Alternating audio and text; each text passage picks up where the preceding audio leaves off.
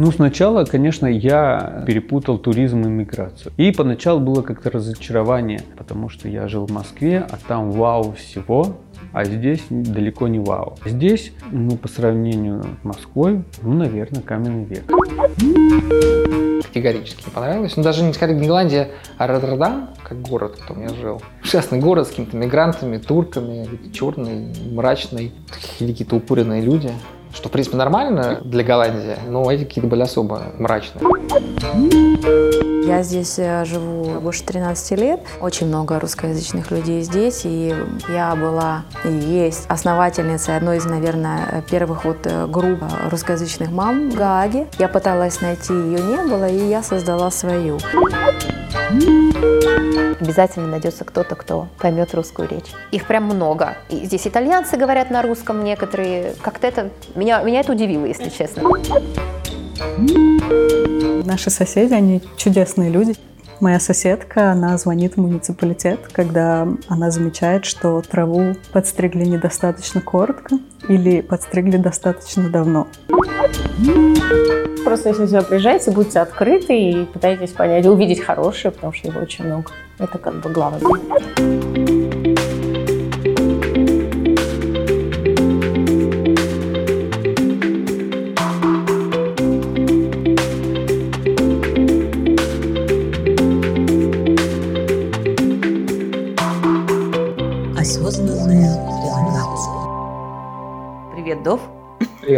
Рада тебя видеть здесь. Спасибо. Мы взаимно. в Гааге, в Голландии. Сколько здесь ты уже живешь? А мы здесь с января 2021 года. То есть э, два года почти. Ага, с января 2021 и вы переехали, потому что ты перешел сюда на работу. Да, мы переехали, потому что я получил предложение по работе. Mm-hmm. Переехал я чуть раньше, я приехал в январе, а семья приехала в марте. Угу. И, соответственно, ты как-то получил вид на жительство здесь или нужно это? Да, было? до того, как я переехал, компания подготовила необходимые документы для получения вида на жительство. Вид на жительство в, моих, в моем случае, мне кажется, во всех случаях э, такого рода дается на 5 лет. Вот, а, да, и я приехал по специальной визе. Это виза называется Highly Skilled Migrant. Это виза для экспатов и мигрантов. Да, высококвалифицированных. Высококвалифицированных сотрудников. Mm-hmm. Соответственно, там должен сказать, выполниться ряд каких-то условий, там определенная зарплата минимальная, но они в Голландии не очень сложные. Угу. Вот, компания подает на эту визу, соответственно, я ее получаю в посольстве. Ну, и... То есть ты получил ее еще? Да, я получил эту визу в посольстве, в голландском посольстве в Москве до выезда. То есть там после подачи документов э, я ждал где-то месяца полтора-два, mm-hmm. и получил я визу где-то mm-hmm. осенью 20-го. Ну и в январе я, то есть я какое-то время еще работал э, в Москве, ну просто чтобы не сам, как бы срываться, ну надо какие-то вещи подготовить, там, подготовить к отъезду, вот. И, естественно, в январе я переехал. Ты сказал, что на 5 лет даешь, то есть да, даже если ты сейчас уйдешь из своей компании, у тебя останется вид на жительство на 5 лет? Э, вид на жительство, он э, привязан к работодателю, поэтому если я по какой-то причине уволюсь, мне нужно в течение двух месяцев найти mm-hmm. нового работодателя mm-hmm. с тем, чтобы мои условия, ну, по такой мой, же системе, э, ну да, то есть это, перено, да, это как переносится моя виза, да. Mm-hmm. Вот, и мой жительство, соответственно, как бы остается. Если mm-hmm. я по, по течение двух месяцев не нахожу, mm-hmm то вид на жительство аннулируется. Так, и твоя семья, э, жена, дети, все тоже получили? Да, моя семья получает э, статус такой же, то есть у них у всех такие же виды на жительство. Жена имеет право на работу, что, в общем, э, хорошо относительно Америки, когда я жил в Америке по примерно как в похожей ситуации. У меня была рабочая виза, но Наташа не могла работать. Mm-hmm. Вот. А в Голландии это разрешена работа, позволяет ей тоже работать, поэтому она, в принципе, может работать, если захочет. Ты приехал в Голландию, за это время а, какие были вау-эффекты? может быть, и в хорошем, и в плохом? Ну, начнем с того, что я, в принципе, полтора года учился в Голландии и жил, соответственно, в Роттердаме угу. с 2005 по 2007 год. И тогда мне Голландия ужасно не понравилась. Не понравилась? Нет. Категорически не понравилось. Ну, даже не сказать не Голландия, а Роттердам, как город, кто у меня жил. Ну и заодно вся Голландия, поскольку э, Ну да. как в Роттердаме для меня это такой квинтэссенция. Это был ужасно, ужасный город с какими-то мигрантами, турками, черный, мрачный. Ну, вот. Какие-то укуренные люди. Что, в принципе, нормально э, для Голландии, но эти какие-то были особо мрачные. Вот. И мне Роттердам не нравился, и я... У меня были варианты остаться работать, и я даже их не рассматривал. И никогда не предполагал, честно говоря, что я не буду работать. Э, Поэтому для меня это такой неожиданно все случилось. Вот. Я не искал как прицельную работу в Голландии. И из вау-эффектов, что, во-первых, Роттердам стал совершенно как другим, он стал офигенским городом. Мгм. Я не живу в Роттердаме, понимаешь, но он рядышком, мы там часто бываем, и он совершенно изменился радикальнейшим образом. А, Вот, он прям такой стал такой мощный город, красивый, при этом там очень много сделали. Там мэр или мэрша, по-моему, турчанка или Мгм. марокканка, которая очень здорово все сделала, и там реально очень красиво. То есть там он остался таким портовым, по большим, мощным городом с высоким даунтауном, там все как бы в центре. При этом там очень все красиво, там есть очень красивые места и такие прям а, микс. Роттердам же был, был полностью разрушен во время Второй мировой войны, там почти ничего не осталось да. из старого, там очень, как бы все старые дома, которые ты видишь, они там, это, это реновация, то есть ты- там ничего не осталось. Вот, то есть там все сделали так, зареновировали, это вот мой был один из вау. Мгм. Роттердам в целом Голландия удобная и комфортная страна для жизни. Вот, из всех стран Европы, наверное. Из, из Европы, я сейчас Англию не говорю, она, наверное, самая удобная с точки зрения людей, которые не говорят на местном языке, поскольку здесь все говорят по-английски. и Мгм. Это, по-моему, номер один считается экспатская страна по, Ну да, да. по ан- ан- английскому, как ты говоришь, с оксфордским произношением Мгм. даже у водителей. Вот, поэтому удобно. То есть ты можешь жить, даже если люди живут 20 лет, и они не знают ни одного слова на голландском, как прекрасно себя чувствуют. Мгм. Хотя я считаю, что это не- неправильно. Вот. А что еще из положительного? Толерантность. Ну, в этом есть как плюсы и минусы, естественно, как во всем. Есть Мне, мне нравится, они как бы не лезут под ногти, тебя не трогают, как бы дистанцию с- как бы соблюдают, при этом все достаточно м, любезные и дружелюбные. Вот. Голландцы известны своей прямотой, это то, что их отличает от всех э, европейцев. Израильтяне, конечно, еще более прямые, но они не, не европейцы. Вот, то есть здесь да, это да, нет, это нет, они не церемонятся, если ты им не нравишься, они, это как бы сразу они тебе говорят. Мгм. Вот. И это, конечно, очень сильное отличие, например, от Америки, где все предкорректны, все тебе улыбаются, но ты не понимаешь, как Что они на самом деле что это значит. Наташа была как первый год жизни в Америке, она вообще не, не понимала, что происходит, потому что ей вроде бы все как обещают помочь, но никто не помогает, обещают что-то сделать, ничего не делают, обещают перезвонить, не перезванивают. Причем они все это делают искренне, с улыбкой, что как признак того, что да, действительно, Мгм. так все и есть. Ну, кстати, Вот здесь все, вот если да, да, нет, нет. Ну, Вот мне это очень близко. Некоторых это шокирует такая, ну, особенно от американцев, им сложно с этим жить, Мгм. потому что они, ну, для, для них там работа с, там, с голландцами как бы сложна. Мгм. Англичанам тоже сложно. Англичане тоже такие все чопорные. Вот, мне это нравится, я, мне это как близко это. Вот, то есть у них в этом смысле они чуть ну, близки к русским, да, Мгм. ну, или к израильтянам, своей прямотой. Вот. Это из ну, таких как плюсов. Э, Наши соседи, они чудесные люди, честно. Но здесь такая система, что мы платим очень много налогов, и мы ожидаем, что какие-то вещи, они будут идеальными. То есть э, хорошие дороги, ремонт э, в Мгм. городе, который делается каждый год. И моя соседка, она звонит в муниципалитет, когда она замечает, что траву подстригли недостаточно коротко или подстригли достаточно давно. И на следующий день приходят люди и стригут траву перед домом. Наверное, такой момент. Мгм. Это хорошо или плохо? Я сейчас задумалась. Я думаю, это хорошо. То есть, наверное, я бы лично не стала звонить по поводу травы. Но да, вот они привыкли, чтобы все было упорядочено. А чем вообще голландцы вот э, именно по ха- характеру, может быть, чем-то э, отличается? Говорят, что голландцы очень прямолинейны. Это правда, но я бы не сказала, что как-то неприятно прямолинейно. То есть они действительно говорят э, в точку то, что думают, но это Мгм. будет сказано так, а, чтобы не задеть чувства других людей или не перейти черту. Эм, по поводу вот Голландии, эм, они говорят, здесь выживает э, человек с большим ртом, хротемонт это называется.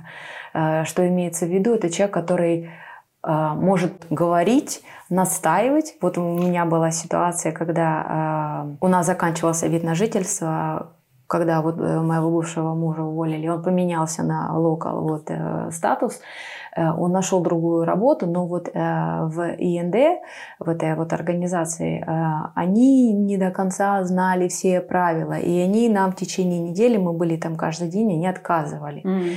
И в последний или предпоследний день, когда мы уже имели право здесь оставаться, я встала и сказала, вот вы мне сказали в понедельник вот это, во вторник вы мне сказали вот это, в среду вы мне сказали вот это, а по закону вот это.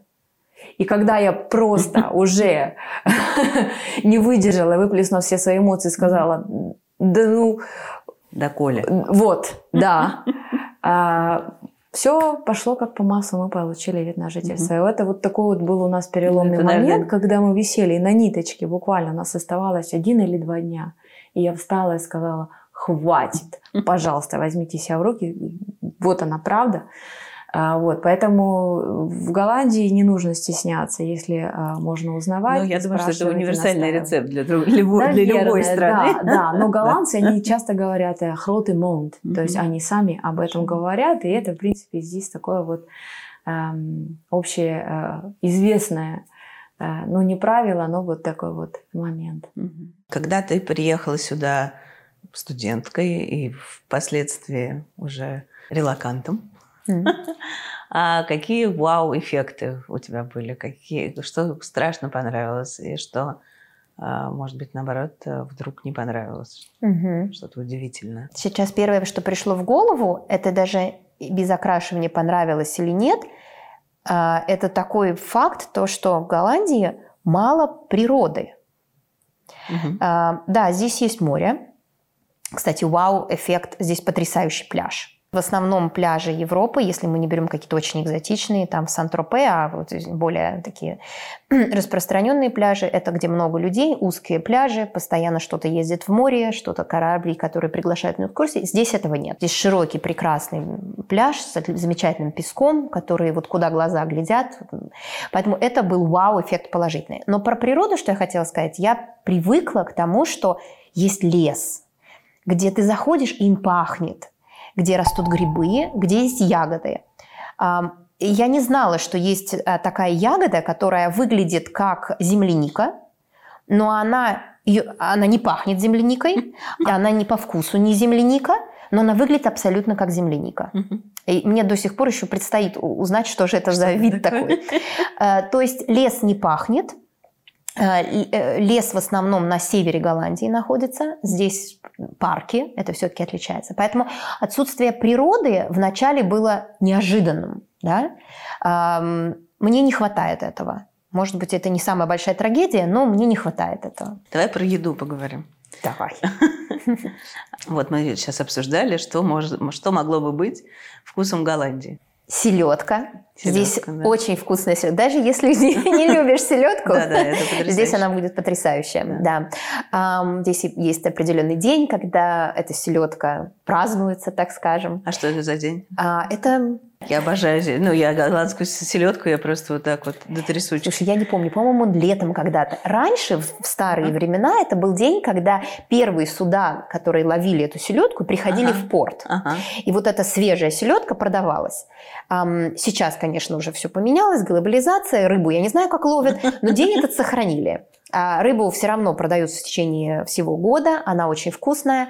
И вообще рыба хорошая. Несмотря на то, что она хорошая, а, сами голландцы часто ее, едят ее во фритюре. Угу.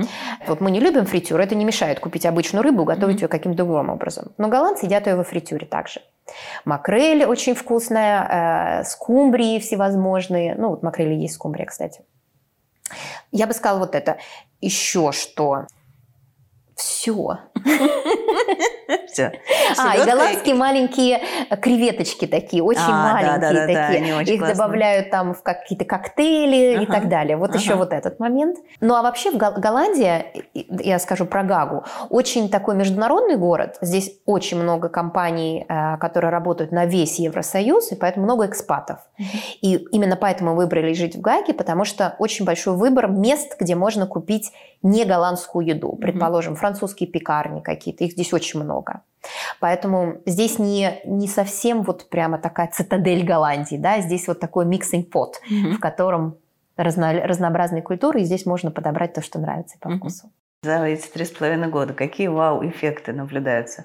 Ну, Положительного и, может быть, Ну, сначала, конечно, я не знаю, как многие или немногие перепутал туризм и миграцию. Угу. И поначалу было как-то разочарование – потому что я жил в Москве, а там вау всего, угу. а здесь далеко не вау. Чего всего? Давай, давай уточним. Ну, э, в Москве вау всего. Выбор товаров и услуг. Угу. Качество этих услуг достаточно высокое. Доступность э, очень высокая сервиса всего. А здесь, ну, по сравнению там, с Москвой, ну, наверное, каменный век. Такой вот, ну, как-то здесь. А потом... Давай пример. Ну, допустим... Не вижу каменного века. Ну, например, тоже детское питание. Ну, вот это две полочки, либо вот у нас, когда целые магазины посвящены только этому, условно говоря, что касаемо детей. А, элементарно открываешь наше приложение Мирбанк онлайн, uh-huh. условно говоря. И здесь онлайн-банкинг. Вот приложение прям вот, ну, не user-friendly. Uh-huh. Ну, вот совсем. А, допустим, в Москве любой магазин, ты открываешь там, заходишь на его сайт, там, значит, э, указано адрес, часы работы и товар, который там есть с ценами. Здесь в лучшем случае есть сайт – и в самом лучшем случае часы работы и где он находится. То есть, наверное, 8... только в крупных компаниях указаны еще и цены. Угу. Ну и плюс спектр товаров, которых ты можешь купить, который, он достаточно низкий. То есть э, тут будет спасать какие-то китайские сайты типа AliExpress угу. и так далее. Потому что здесь э, может это не будет таким спросом пользоваться, но вот ассортимент товаров и услуг очень узкий, с одной стороны. Вот. И еще есть один момент касаемо бизнеса. Здесь, с одной стороны, бизнес поддерживается, а с другой стороны, э, бизнес он настолько поддерживается, что он иногда мешает другому бизнесу. Угу.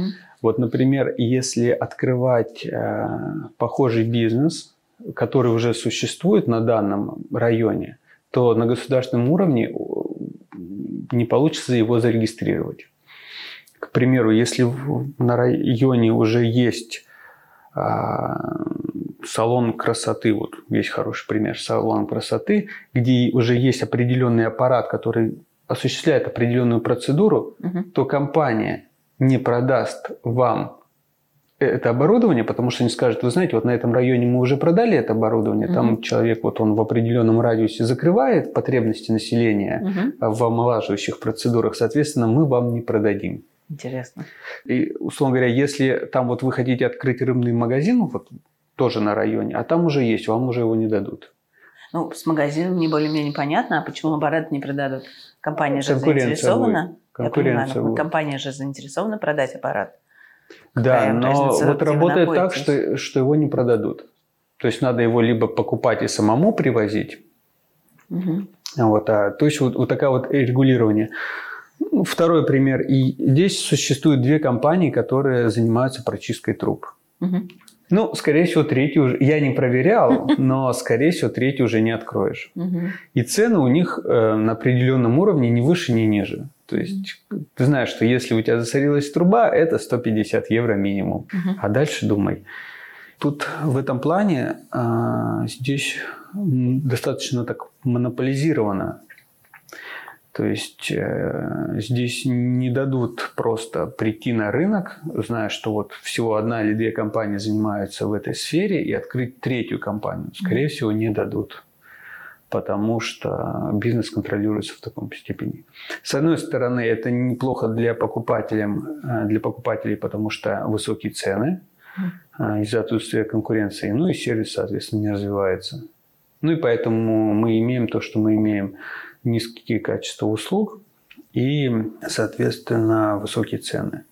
Ну и, конечно, хотелось бы, вот для меня лично, э, как-то, знаете, как вот у нас вот спорт в России, да, вот он какой-то такой более академичный. То есть есть школа Олимпийского резерва, в mm-hmm. которую ты пошел.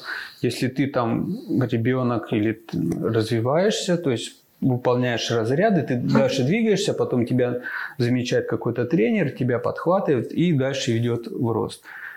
Здесь как-то в этом плане непонятно как. Мы до сих пор не разобрались, и дети просто ходят, и с них ничего не требуют. То есть он пришел, вот он может выполнять, а может не выполнять.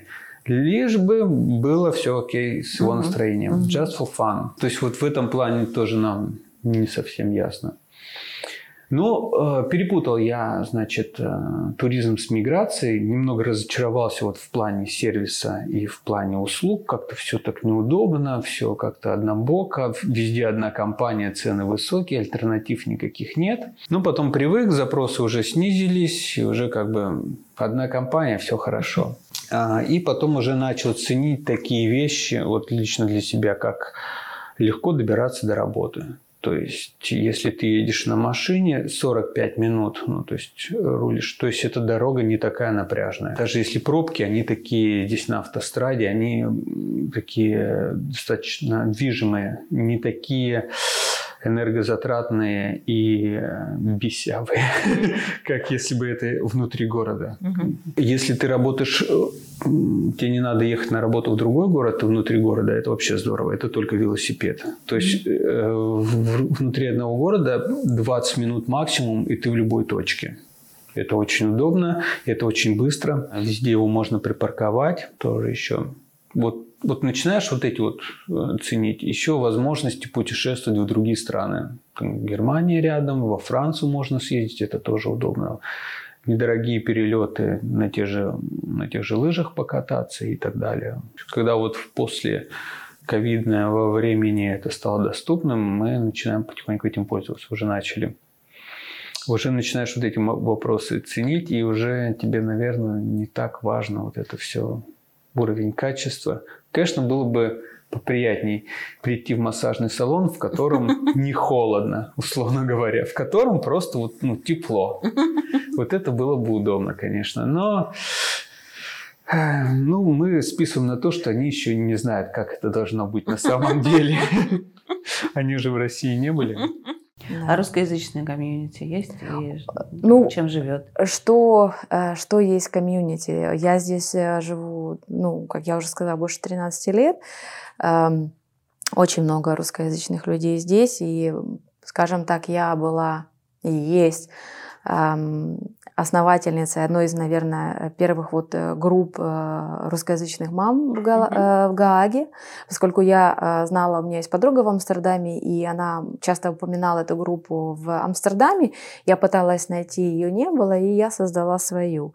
Плюс я создала... Как эта группа называется, где находится? Russian Speaking Den Haag Mamas, это в Фейсбуке. Mm-hmm. А, вот. Но сейчас эта группа, скажем так, э, затихла, стала менее активна, поскольку мы перешли в WhatsApp. Uh-huh. Вот, есть тоже а, группа русскоязычных, э, ну, мамочек, но мы просто, женщины-то не обязательно быть мамой в Гаге. Я просто почему сделала, потому что, э, когда я сюда переехала, было, ну, Facebook, наверное, только набирал популярность, не было большого количества платформ, где можно познакомиться, задать вопросы. А, вот, и мы жили вот такой вот э, небольшим а, комьюнити, сообществом вот перевезенных семей, да, по работе бывшего мужа. И я решила, ну окей, если нет, значит я создам. И я организовывала очень много э, встреч э, для того, чтобы люди просто знакомились друг с другом. И я делала разные тематические встречи. Мы делали пасту, мы катались на коньках, мы собирались на пляже. То есть было очень много и э, э, меня э, какое-то время назад стали спрашивать, ну, были, скажем так, и не очень приятные моменты, как некоторые уходили, не оплачивая это. Я брала все на себя, э, либо э, кто-то с кем-то ругался, и мне это приходилось разруливать. В какой-то момент я сказала, что я, я возьму паузу. Вот. Но сейчас уже очень много платформ, как и группы в WhatsApp, и э, многообразие групп в Фейсбуке тоже для русскоязычных э, женщин, поэтому я поняла, что моя миссия уже выполнена, и я могу э, заниматься чем-то другим. А мужские есть подобные? Или семейные а, клубы? А, есть семейные, есть э, уже, скажем так, эм, домино, а, вот какое-то сообщество они домино? организуют. Да. Я не состою, поскольку... Они играют в домино? Нет, нет, нет. Это просто они называют сайт или вот у них есть страница в Фейсбуке. Иногда они организовывают э, встречи, воркшопы. То есть одна моя подруга, она организовывала воркшоп э, «Как найти работу», то есть как правильно составить резюме, Э, как пользоваться LinkedIn, например, да, поскольку многие сюда переезжают, и у них мало информации, то есть они хотят найти работу, и вот с чего начать, куда податься. А есть какое-то понимание, сколько вообще русских в Голландии или в Гааге, может быть? Ой, вы знаете, у меня несколько э, лет назад была эта цифра в голове, около 10, что ли, тысяч русских, 10-20 тысяч. Это в Голландии, в Гааге. Я ну, не могу нет, сказать. Я думаю, это, ты, это однозначно тысячи, угу. а, но сколько сейчас, я угу.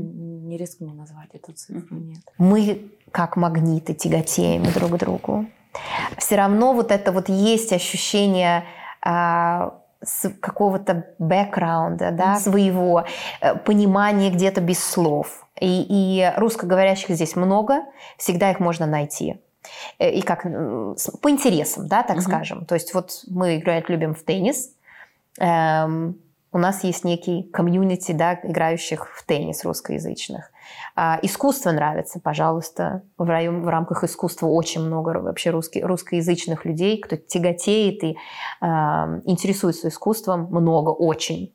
Поэтому это прекрасная среда влиться и найти единомышленников. Угу. Угу. Поэтому да, много есть, легко найти. Конкретно место не скажу, но это как-то само собой происходит в зависимости от интереса. Угу. И дальше обязательно найдется кто-то, кто поймет русскую речь. Угу. Кстати, удивительный был факт еще. Здесь много иностранцев, кто учил или жил в России. Их прям много. И это было особенно заметно э, с моим супругом со мной в меньшей, в меньшей степени. Он знакомился с людьми, а, он общался с ними на английском языке, а дальше выяснялось, что либо этот человек, либо его ближайший родственник жил в Ярославле, посещал какой-то институт, который мы знаем, либо мы в этом же институте mm-hmm. были. Ну, то есть это было удивительно. И потом вдруг речь переходила на русский язык. То есть это здесь тоже неудивительно. И здесь итальянцы говорят на русском некоторые. Как-то это... Меня, меня это удивило, если честно. Да, на самом деле в Голландии очень большая русскоязычная община. Вот. Э, я читал, что чуть ли не вторая по величине после Германии. Угу.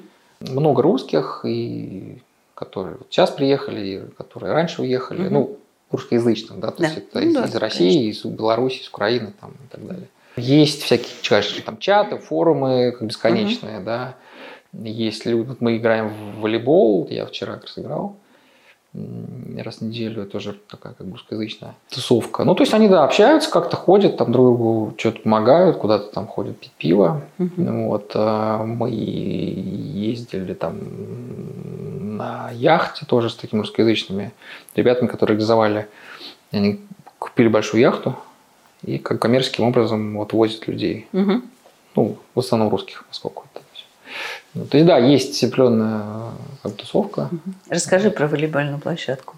Это пляжный волейбол, который ага. под крышей. То есть да. здесь э, распространен, поскольку здесь пляжи, поскольку Гага это же ага. на море, Вот, то есть тут довольно большие пляжи, и, соответственно, здесь То есть все играют в пляжный волейбол, и поэтому насыпают Все играют в пляжный волейбол, поэтому, да, поэтому... в закрытых залах. Да, поэтому есть за- Место. закрытый зал, в котором есть э, прям песок, да, как Да. на пляже.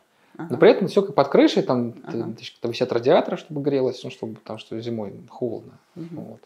И люди приходят туда играть в Ага. футбол. И при этом обычную Бесспорно. площадку не найдешь. я Обычно я искал, не нашел. Знаешь. Да. И я спрашивал других, которые тоже искали, вот мои ребят, которые там активисты волейбольные, они тоже искали, ничего не нашли. Мгм. То есть, ну вот. э, При этом я уверен, что есть какая-то волейбольная сборная в Голландии, которая Ну, играет наверняка. в каком-то зале, Да. но вот, С их ростом сам Да, Бог да. велел играть в волейбол. ну, с их ростом можно много чем заниматься. Скорее баскетбол, но волейбол тоже, да, безусловно. Да. Вот. Ну, здесь, кстати, волейбол не популярный вид спорта. Голландия такая страна, где очень устойчивые, как популярные есть виды спорта, в которые как все дети занимаются. Их там можно по пальцам на руки перечесть. Это хоккей на траве. Все ездят с такими клюшками, значит, Ага.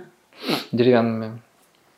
Не знаю, почему такой странный вид спорта. А, Ну, футбол, дзюдо, карате. Вот если как бы ребенку устроить, например, вот я искал Матвею какую-то спорт секцию, вот есть выбор.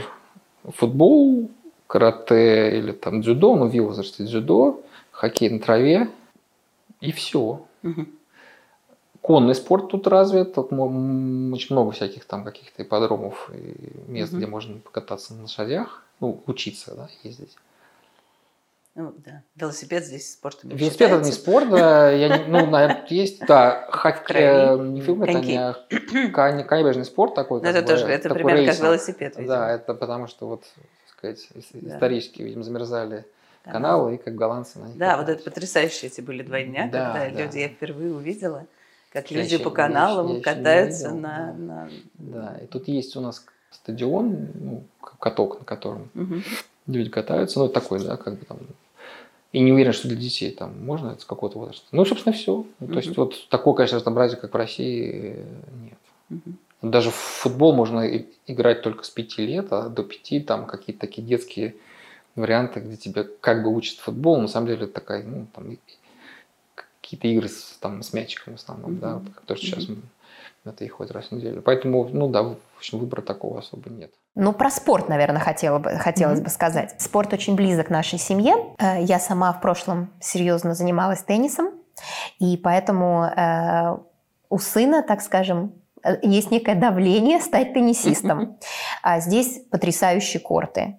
И если сказать, что, например, в Москве э, доступность теннисных кортов ну, она недостижима почти, да, то есть э, либо нужно ехать полдня в каком-то одном направлении, чтобы достичь Мгм. кортов, которые более-менее качество, заплатить сумасшедшие деньги, и вот там ребенок играет, то здесь э, через 10 минут мы на лучших кортах, которые я лично играла всю свою жизнь.